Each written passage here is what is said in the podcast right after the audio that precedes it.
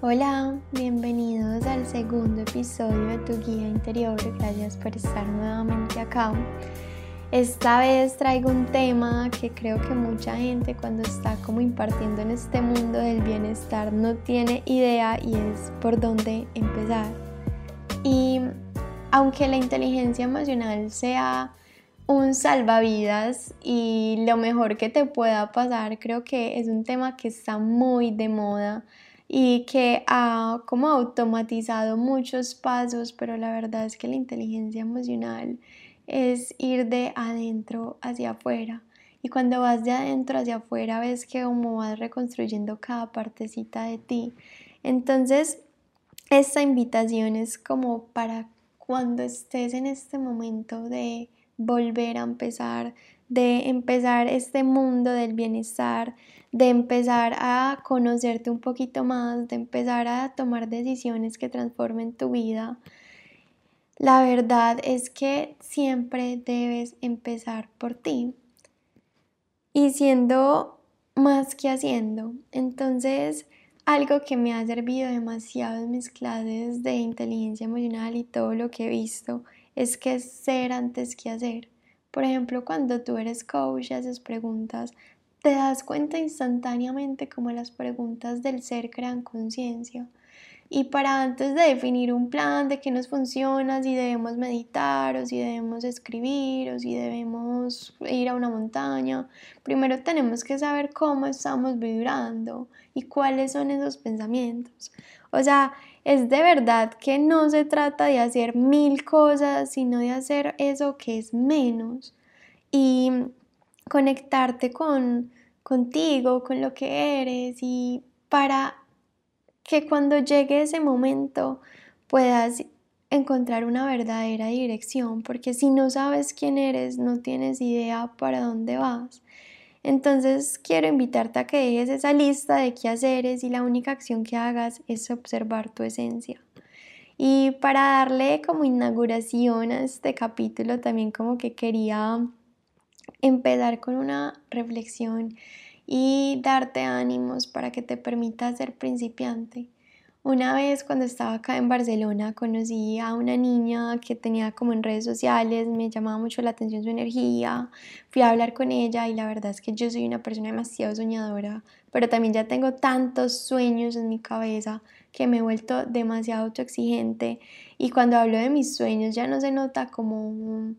como que los disfruto un montón, sino que también se nota que tengo como autoexigencia que predomina, de, que quiere más y como una ambición que estoy trabajando demasiado en ella. Y ella me compartió como un consejo que te lo juro que quedó grabado en mi mente y ella me dijo como, permítete ser principiante. Y es verdad, o sea, como que apenas estoy como haciendo este máster, este es mi segundo capítulo y la verdad lo he repetido un montón de veces porque no queda perfecto, también cuando hago sesiones de coaching me exijo mucho si no son perfectas y porque estoy exigiendo perfección cuando estoy empezando. Y ser principiante es equivocarse y ser principiante es hacer las cosas a un 50% para después hacerlas a un 51 y después a un 60 y es ir evolucionando a medida que vamos como construyendo y conociendo como qué es lo que verdaderamente nos funciona. Entonces, para empezar en este mundo de la inteligencia emocional, quiero que tengas muy claro de que se empieza de adentro hacia afuera, pero también que tienes que permitirte ser principiante. Y si un día estás con tu energía a mil y ves como esto te está funcionando, pero después pasa algo en tu vida, bobo, grande o lo que sea, y vas a volver a estar como entre comillas mal o vas a retroceder o vas a, a desconectarte de, de lo que deberías, permítete ser principiante las emociones, el mundo, la cabeza, nuestros pensamientos, el entorno. Hay muchas cosas que nos afectan y aprender a, a, manejar nuestra mente y a adquirir los pensamientos adecuados, yo creo que es una misión de toda nuestra vida. Entonces, de verdad, permítete ser principiante porque a medida que vayas encontrando tu forma, pasando el tiempo, motivándote más, vas a ver como cada vez vas a estar avanzando más, pero desde esa mirada inocente de, de no saber y de estar tan dispuesto a saber y darte cuenta que entre más sabes, menos sabes. Entonces como que está bien estar como empezando y siendo un principiante que va paso a paso pero con pasos grandes. Y bueno, entonces para dar como, como apertura a este capítulo quiero hablarte de la inteligencia emocional, de la famosa inteligencia emocional, que es un tema que está demasiado de moda, pero que en verdad es algo demasiado poderoso y quiero empezarte compartiendo como la definición del padre de la inteligencia emocional, que es Daniel Goleman, y él la define como la capacidad para reconocer sentimientos propios y ajenos y la habilidad para manejarlos. Él también dice que esto se desarrolla a partir de las experiencias, por lo que incrementa con la madurez. Yo creo que la inteligencia emocional puede ser súper buscada, o sea, si te gusta el tema, si eres capaz de retarte, si eres capaz de estar un día triste por una bobada, pero eso va a sacar tu inteligencia emocional. Yo creo que cada experiencia, por más grande, dolorosa, em, insignificante, eh, que nadie entienda, o sea, por lo mínimo que sea, que no te sientas bien, pero te quieras conectar como con esa sabiduría interior que tú tengas, te lo aseguro que eso va a incrementar tu inteligencia emocional en niveles increíbles. Entonces, para darte pues como apertura a este capítulo famoso de la inteligencia emocional, em, quiero contarte que la inteligencia emocional tiene como cinco pilares esenciales y antes de contártelos, quiero compartirte una frase que ha marcado muchísimo como mi recorrido en este mundo porque una vez la leí cuando más perdida estaba y fue como, André, haz un tate quieto right now en tu vida porque es verdad y es como, ¿de qué huyes si lo que llevas dentro te sigue a donde vayas? Entonces, así cambiemos de look, así vamos a vivir a otro país, así cambiemos de novio, así hagamos lo que hagamos. Si no estamos bien con nosotros mismos, no esperemos que vamos a estar bien afuera. Y si lo vamos a estar, va a ser una felicidad tan cortica que cuando menos lo esperes te vas a conectar con ese vacío. Entonces, para mí la clave para conectarte con tu interior es desconectarte de tu exterior y buscar en ti todas esas respuestas, porque en serio tú eres tu guía interior y en ti ya encuentras como todo lo que necesitas para, para ser feliz. Entonces esa lista de qué hacer déjala a un lado y, y concéntrate en tu ser, en esa esencia tan sabia que todos tenemos. Y para ya empezar con esto de la inteligencia emocional, ya la definimos y ahora quiero comentarte como los cinco pilares que yo aprendí en mis clases de inteligencia emocional y el primero de ellos es el autoconocimiento. El autoconocimiento es muy, muy retador porque no simplemente es decir como, hola, yo soy Andrea, mi color favorito es el verde, mi comida favorita es la pasta, no, o sea, el autoconocimiento es decir, yo soy esta clase de persona, mi miedo es esto, tengo una creencia muy grande a esto, la mayoría de pensamientos que me limitan son estos, entonces como que el autoconocimiento y también le diría más autoconciencia es literalmente ser consciente de quién eres. Y es ir hacia adentro, ir hacia adentro sin miedo y mirándote con una mirada de inocencia y con demasiado amor propio, porque cuando vayas a empezar en este mundo de la autoconciencia, que en serio debe ser tu paso número uno, vas a ver que hay muchas cosas que no te gustan de ti, vas a descubrir que tienes ciertos patrones, que tienes creencias limitantes, que, mm, que puede que no te guste absolutamente nada de quién eres en el momento, que te juzgues demasiado por algo que haya pasado, que no te hayas perdonado de cierta o X em, partecita de tu vida, pero de verdad que la autoconciencia yo lo miro mucho como con esos ojitos de amor propio y el amor propio tampoco es como eso que vemos de muchas personas que es como bueno me hice mascarilla eh, no sé, fui a hacerme las uñas, o sea, no es de hacer, de verdad que para mí el amor propio es mirar con inocencia y con demasiada aceptación, porque para mí el amor propio de pronto se podría como comparar con esos ojitos de madre o de padre que miran a su hijo con demasiado amor y como aceptando sus imperfecciones y que está creciendo y que se va a equivocar y que les va a sacar la piedra y que va a hacer un montón de cosas, pero que el amor predomina ante todo y siempre van a estar ahí con los brazos abiertos. Eso debe ser el amor propio para ti. Y esa relación contigo mismo de amarte a pesar de todo y aceptarte y quererte tanto, tanto, tanto que seas capaz de ir sanando y construyendo una versión de ti cada vez que se ajuste más a ti y ir aceptando que también tú eres evolución, entonces en cada etapa de tu vida vas a estar como devolviéndote al amor propio, a hacer como un feedback de de quién eres, que no te está gustando y como con amor reconstruirte completamente.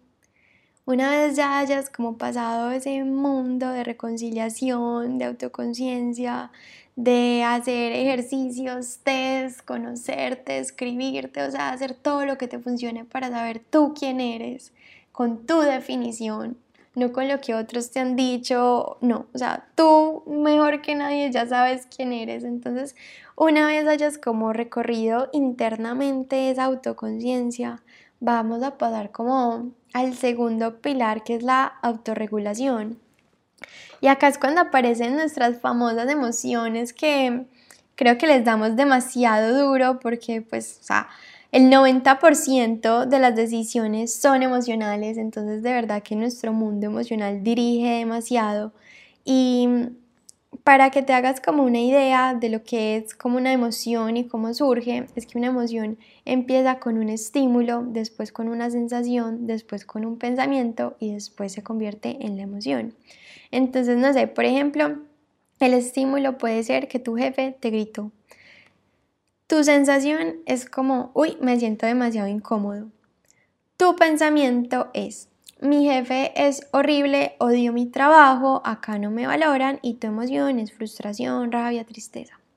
Pero acá hay una clave muy bonita que cambia absolutamente todo el panorama porque la calidad de tus pensamientos se refleja en tus emociones. Entonces, ¿qué tan diferente sería si tu jefe te grita? Obviamente tu sensación es como tu primera reacción, entonces te vas a sentir incómodo, pero tu pensamiento va a cambiar y va a decir, uy, este jefe mío tiene un mal día y se está, se está desquitando con la persona equivocada. Tu emoción va a ser tranquilidad, no me lo tomo personal. Entonces como que tenemos mucho más poder del que creemos en nuestras emociones y tenemos que dirigir nuestra mirada a nuestros famosos pensamientos. Y también para hablar de emociones, para mí es ideal que hagamos las paces con las emociones malas porque creo que estamos súper acostumbrados a, a catalogar nuestras emociones como buenas o malas. Y la verdad, antes de yo estar en este mundo de la inteligencia emocional, para mí, la rabia, la tristeza, la frustración, la desesperanza, o sea, de verdad yo decía, estas emociones no me gusta sentirlas, son malas. Y lo primero que van y me dicen en mis clases de inteligencia emocional es como, usted es un afortunado de sentir porque sus emociones son la información más valiosa que usted tiene. Y todas las emociones suelen como cubrir una necesidad. Entonces, como que en serio que cuando una emoción llegue a tu vida, abrázala con todo tu corazón y la verdad pues es que no existen emociones malas y yo me atrevería a decir que las emociones malas que conocemos son las más buenas porque son como las que más nos enseñan sobre nosotros mismos y nos ponen a pensar, a replantear y a descubrir como quién en verdad somos. Entonces, por ejemplo, la rabia te enseña a poner límites, la tristeza te hace ir hacia adentro y conectarte con tus valores y con esa esencia. Entonces, de verdad que no es mala, es simplemente una información más densa de procesar. Y las emociones, la verdad también no las podemos clasificar como buenas o malas, sino que su término debería ser adaptativas y desadaptativas. Y eso esa adaptación depende absolutamente de ti. Entonces cuando una emoción llega a tu vida, permítetela y te está dando la información más valiosa que puedes obtener de ti. Entonces, en serio que esto es una invitación a que, a que te permitas estar mal y, y descubras lo que esa información, pues con lo que esa emoción lleva a tu vida, porque en serio que una vez como que aprendas la lección, literalmente la, la emoción desaparece. Y también cuando estés sintiéndote muy, muy triste o con mucha rabia, con una emoción que en serio te perturbe,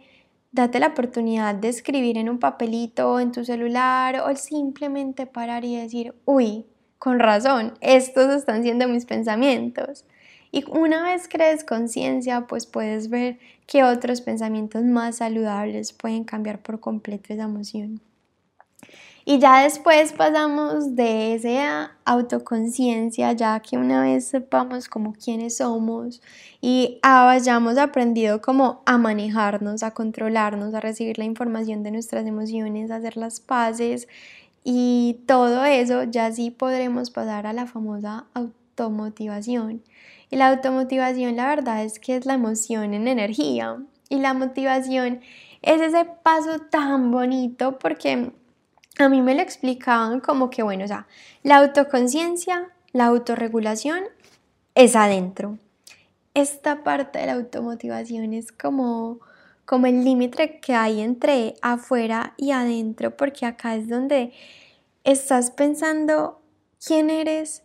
pero te estás proyectando para dónde vas. Estás encaminando tus pasos, tu dirección, tu mentalidad y conectándote con lo que en verdad te motiva en tu vida. Entonces,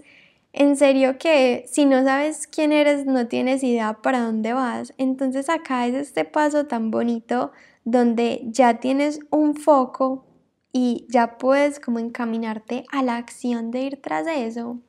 Y también en clase de inteligencia emocional nos hablaban de que la automotivación tiene tres pilares esenciales que son la autonomía, que es algo que puedas hacer tú y dependa únicamente de ti, que si no sabes algo pues lo busques en internet, pero que no dependas de otras personas para, para poder hacerlo. La maestría, que es importantísima porque es algo en lo que eres muy bueno, pero también es algo en lo que tú puedas seguir aprendiendo. Y el propósito. Cuando tú tienes un para qué en la vida te aseguro que vas a encontrar un cómo. Y la verdad es que a mí este tema de propósito de vida yo creo que es el que más me gusta por completo y lo que al sol de hoy sigue siendo como a lo que me gustaría dedicarme porque siento que las personas no tienen idea para dónde van, o sea, siento que están demasiado perdidos, tengan 20, 35, 40, 50 años, muchas veces como que se conforman con la vida que les tocó y no se atreven a revolcarse como adentro para descubrir como su para qué en la vida, o sea, para qué son buenos, eh, para qué pueden ponerse al servicio de los demás y para qué, para los hace felices, o sea, para qué lo hacen. Y, y bueno, entonces esta parte de la automotivación me parece extremadamente increíble porque muchas veces, no sé si les ha pasado, pero cuando uno está en un trabajo muchas veces no se sentía tan motivado y yo me pongo a mirar y era como, ay, bueno, obviamente, o sea, cumplí mi ciclo porque no estoy aprendiendo nada, yo estoy en rutina, entonces no me motiva tanto estar en un lugar donde no estoy creciendo, entonces de verdad que está bien incomodarse, ir cambiando de ruta continuamente, pero teniendo en cuenta que en verdad te motiva. Y para saber qué en verdad te motiva ya tienes que hacer como esos pasos de la autoconciencia y la autorregulación. Para ya pasar a un cuarto pilar que sería la empatía. Y esta parte de la empatía es muy, muy bonita porque aquí es cuando vas a salir al mundo y te vas a dar cuenta que cada persona tiene su propio mundo que cada persona va en su propio proceso, que hay personas que nunca en la vida se van a conectar con esa famosa autoconciencia, vas a encontrarte con personas que pueden ir más avanzadas que tú porque les pasaron situaciones que revolcaron su vida y ahora aprendieron de ellas o también te vas a encontrar con personas que literalmente son amargadas y no disfrutan absolutamente nada. Entonces, de verdad que este paso es muy bonito porque es cuando te vas a conectar con otros mundos y te vas a dar cuenta que no estás solo y no eres el único. Y acá también es súper importante que no te llegues a tomar nada personal. Cada persona es un reflejo de lo que ella es. Entonces, si te dice algún comentario, si te hiere, pues simplemente no es para ti. Es un reflejo de lo que hay en su interior y lo que hay en su interior pues no lo controlas tú. Entonces, trabaja muchísimo como en tu esencia, en quien tú eres, pero una vez lleguen como esas críticas que te las puedes estar tomando más serio de lo que son, de pronto si te están dando una información de algo que no quieras aceptar en tu vida, pero atrévete a salir al mundo sin una armadura porque ya hay demasiada gente cargando una armadura que pesa más que sus sueños. Entonces está bien salir al mundo, encontrar otros que te critiquen, que hablen mal de ti, son cosas que no puedes controlar. Lo único que puedes controlar es que no te lo tomes personal porque cada persona está hablando de sí misma. Entonces, acá también me parece como bonito resaltarte una frase que también me gusta un montón, que dice que no aceptes críticas constructivas de alguien que nunca haya construido nada en su vida. Yo cuando estaba emprendiendo tuve como una amiga en particular que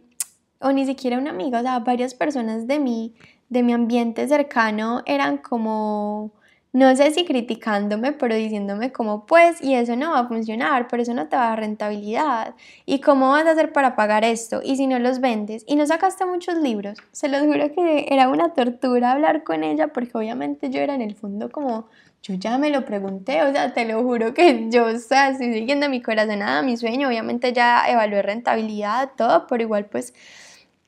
es dar un salto de fe y confiar en que, en que si estoy haciendo las cosas bien van a funcionar. Y obviamente, pues aunque no pareciera esos comentarios cuando tú estás como apenas empezando en este mundo de, de descubrir tu propósito, duelen un montón porque ni siquiera tú te das esa seguridad que la gente te está reclamando. O sea, tú eres el más novato de todos, eres el que se está saliendo como del rebaño. Y una amiga que también es emprendedora, pues le conté y ella me dio un consejo súper sabio también porque me dijo como, ay, ¿y ella qué? Pues ella que ha construido en su vida. Y yo me puse a mirar y yo, ay, o sea, qué, qué interesante pregunta porque la verdad cuando la miro a ella, no le gusta su trabajo, tiene una vida infeliz, todo lo critica, o sea, y es como, wow, es darte cuenta de que en serio no era personal esos comentarios y que cuando alguien de verdad te va a dar una crítica constructiva, entre comillas, pues fíjate muy bien esa persona que ha construido en su vida, o si te está hablando desde la envidia, desde la carencia, desde su limitación, pero no, esas limitaciones o esos consejos falsos que te dan, pues no, no te los tienes que tomar personal si no te hacen bien. Y acá también es algo súper importante que tengas en cuenta y es que nadie es competencia. Tu misión es mejor, pues ser mejor de lo que eras ayer, pero no puedes competir con personas cuando cada persona va en su propio camino, en su propio proceso, aprendiendo lo que tenga que aprender. Y nuestra vida es un mundo y de verdad que nuestros aprendizajes son únicos. Hay un texto que me gusta también un montón, que es de Facundo Cabral, que se llama No estás deprimido, estás distraído. Y dice que de la cuna a la tumba es una escuela y cada, cada uno de nosotros está aprendiendo lo que tenga que aprender de la vida. Entonces no pierdas como tu tiempo y energía comparándote con otros cuando, cuando tu camino es auténtico y tus lecciones te construyen a ti y a nadie más que a ti. Tú no tienes por qué adelantarte a oírlas pues como las lecciones de otro. Y acá también en la parte de la empatía me gustaría como hacer un tate quieto a la diferencia que hay entre la simpatía y la apatía. La simpatía es como querer ese salvador, entonces como por ejemplo mi hermana llega y no sé, la, la despiden del trabajo, entonces yo asumo como mi rol de simpatía, que muchas veces lo confundimos con empatía, y mando hojas de vida por ella, hago su hoja de vida, le hablo a mis amigos de que mi hermana no tiene trabajo, entonces que, que si conocen a alguien, o sea, la simpatía tiene un límite muy, pues como muy peligroso de pasar porque tú tienes que saber que que tú eres tú y esa persona es esa persona, o sea, tú lo puedes ayudar desde tus zapatos, no desde los zapatos de otra persona. Nos también en esas clases de inteligencia emocional nos ponían también a ver un video súper bacano que era como literal cuando tú te pones en los zapatos de otro y es como que eres incómodo, no cabes, lo rompes. Entonces como que en serio tampoco te puedes anteponer a querer salvar a alguien que uno o no quiere ser salvado o dos pues literalmente como que si lo salvas a esa persona y te pones en un papel que no te corresponde, pues la verdad lo estás perjudicando a él porque uno camina en esta vida sola. Y dos, también como que te estás distrayendo de tu verdadero camino. Entonces, de verdad que esa empatía es ayudar a la persona desde tu mundo. Y aconsejándolo, eh, contándole tu experiencia, guiándolo, pero nunca haciendo el trabajo que le corresponde a él. Y también la otra parte de la apatía, pues ya sería como ser todo lo malo, que te tomes todo personal, que digas críticas constructivas, que te compares. O sea, la apatía es como, no me importa tu mundo. Y pues hay un límite bonito en no importar, pero mm, con tal de que no critiques su mundo, te llenes de prejuicios, pues bueno, está bien pero también respetemos como los procesos de cada persona porque así como vamos a criticar, vamos a, pues como vamos a criticar a otras personas, vamos a recibir esas mismas críticas, entonces como que tú céntrate en lo que en verdad te corresponde a ti. Y ya por último pasaríamos a esas famosas habilidades sociales, que es ese famoso impactar al mundo con tu pasión y una intención genuina porque las habilidades sociales es que una vez hayas salido al mundo, pues y hayas conectado con otras personas, vas a empezar a ir como descubriendo necesidades y como una manera muy auténtica en el que puedas ayudar a la otra persona. Y para mí esto también se combina demasiado con tu propósito de vida porque te vas a dar cuenta y también en la motivación me imagino que te has dado cuenta de que el dinero no es suficiente, obvio. Nosotros tenemos un sistema capitalista y el dinero pues es importante para tener una calidad de vida, pero no es suficiente para tener inteligencia emocional, no es suficiente para hacerte feliz y no es suficiente para tener buenas relaciones con los demás. Entonces, acá cuando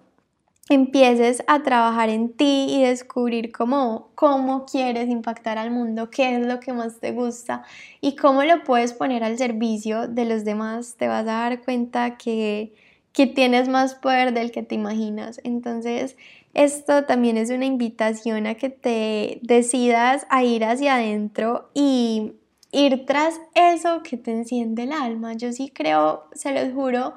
completamente que todos tenemos una misión en la vida y el día en que la descubras tu vida cambia porque para mí un propósito de vida también es un ancla súper grande que así pasen mil tropiezos, así no veas el camino, así estés completamente perdido, siempre vas a ver ese farolito o esa lucecita que te dice como acá estoy y yo soy como como lo que te va a volver a reencontrarte con tu interior y con tu intención y con muchísimas cosas que, que en serio puedes como impactar al mundo y también hablamos del mundo de que no, pues, o sea, puede que no seas la reina Isabel o la persona que todo el mundo va a conocer a un nivel súper famoso, pero con tal de que impactes tu mundo y el mundo de las personas, creo que, que ya estás a medio camino. En mis clases de inteligencia emocional también decían que el principio es la mitad de todo. Entonces cuando ya estás como adentrándote a esto, creo que ya empiezas a, a ver demasiados caminos, lugares y vas a ver como, como ese primer paso es, es un avance impresionante en tu vida. Y para terminar como este capítulo de hoy, quiero también hablarte un poquito de las famosas acciones imperfectas. Yo estaba escuchando el podcast de Bien y Va, que es de Dani, no sé pronunciar su apellido, pero ella me encanta demasiado porque es como demasiado real, o sea, se lo digo que no sé por qué, pero amo su podcast de una manera anormal. Y ella hablaba de esas famosas acciones imperfectas y es que no tienes que esperar a que todo sea perfecto, a que los astros se alineen, a que te encuentres, o sea, que te pongas metas y realistas de cuándo vas a empezar a descubrirte y a ir tras lo que te apasiona, porque ese momento mágico no va a llegar. Y si llega, pues de pronto te va a llegar a los 60 años o cuando ya hayas perdido demasiado tiempo. Yo creo que algo muy bonito en la vida es arriesgarse y entender que nunca vas a estar 100% listo. Pero cada vez que inicies ese camino vas a ver como cada vez te vas sintiendo más preparado y que cada acción imperfecta va a ir como, no sé si perfeccionando tu camino, pero sí construyendo tu camino. Entonces, atrévete a hacer las cosas desde ese desconocimiento que te va a dar el conocimiento más grande en tu vida. Y bueno, acá me despido. Muchísimas gracias por haberme escuchado. Nos vemos el próximo miércoles y te mando un abrazo.